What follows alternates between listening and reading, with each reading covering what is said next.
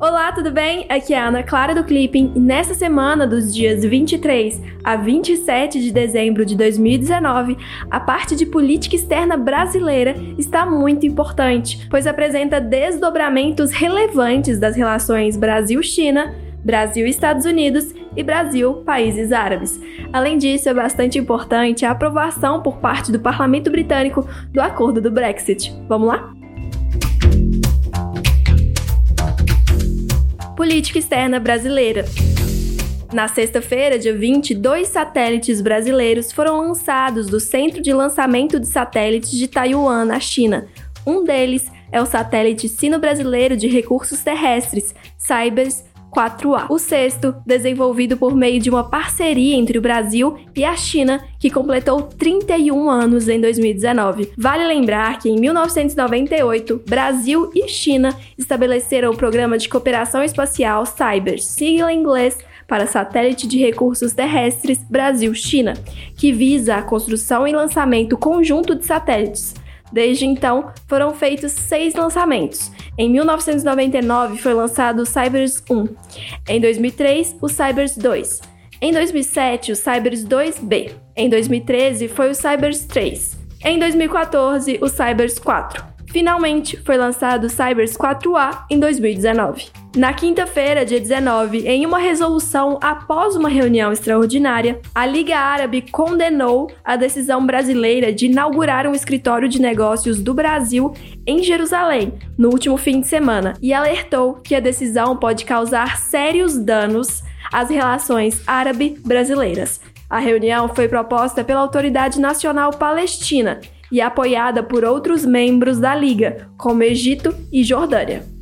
O Brasil vai assinar em breve um memorando de entendimento para participar da iniciativa América Cresce Growth in the Americas, programa de investimentos em setores estratégicos na América Latina, lançado pelos Estados Unidos para competir com a iniciativa Cinturão e Rota Belt and Road Initiative, ou, informalmente, Nova Rota da Seda da China.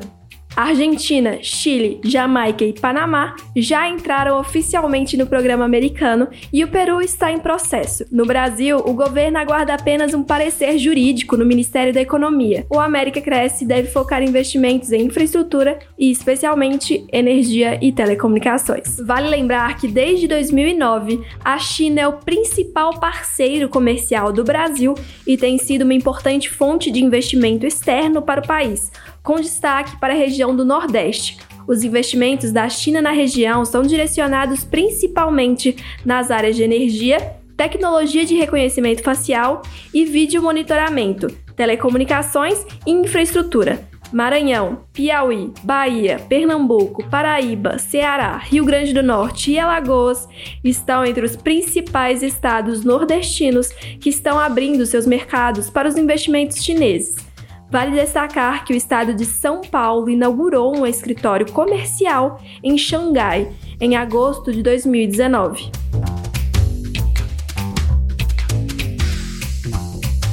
União Europeia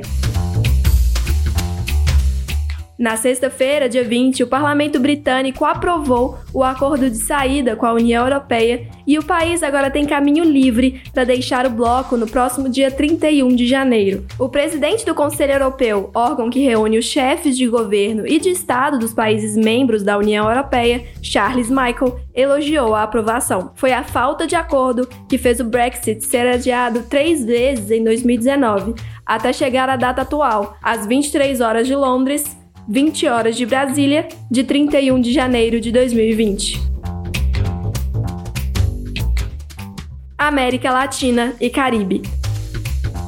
No domingo, dia 22, a Bolívia anunciou sua entrada no Grupo de Lima, bloco formado em 2017 para buscar uma saída para a crise na Venezuela. O grupo, do qual não fazem parte países com governos mais à esquerda, como a Bolívia e o Uruguai, tem pressionado para que Maduro deixe o poder. A Bolívia havia se mantido fora do Grupo de Lima, dada a afinidade política entre o governo do ex-presidente Evo Morales, hoje refugiado na Argentina, e o regime de Nicolás Maduro.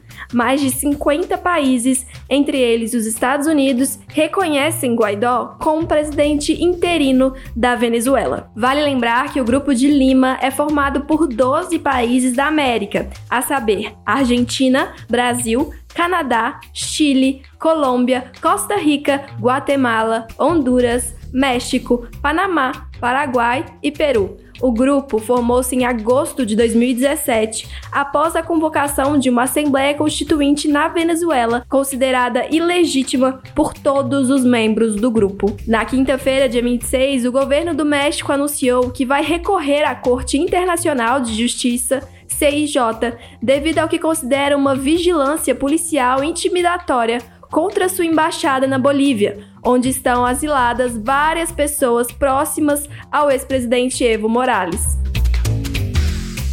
Estados Unidos. Na sexta-feira, dia 20, ao assinar o projeto de lei de política de defesa para 2020, o presidente dos Estados Unidos, Donald Trump, celebrou a criação oficial da Força Espacial, o primeiro novo ramo militar dos Estados Unidos em mais de 70 anos.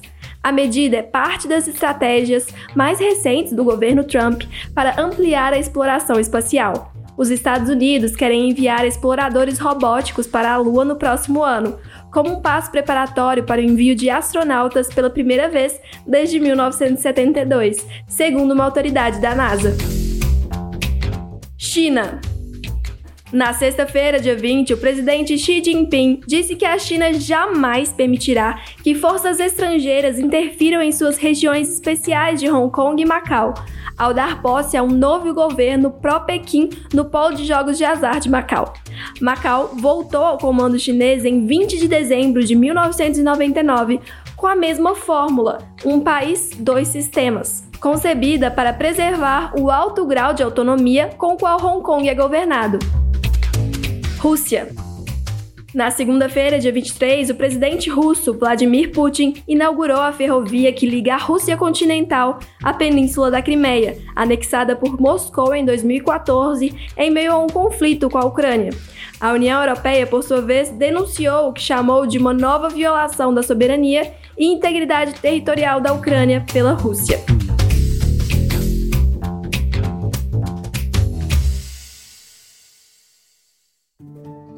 Está chegando ao fim o último podcast de 2019. Eu espero que você tenha gostado dessa nova fase do podcast e que 2020 seja ainda melhor. Até lá! Tchau, tchau!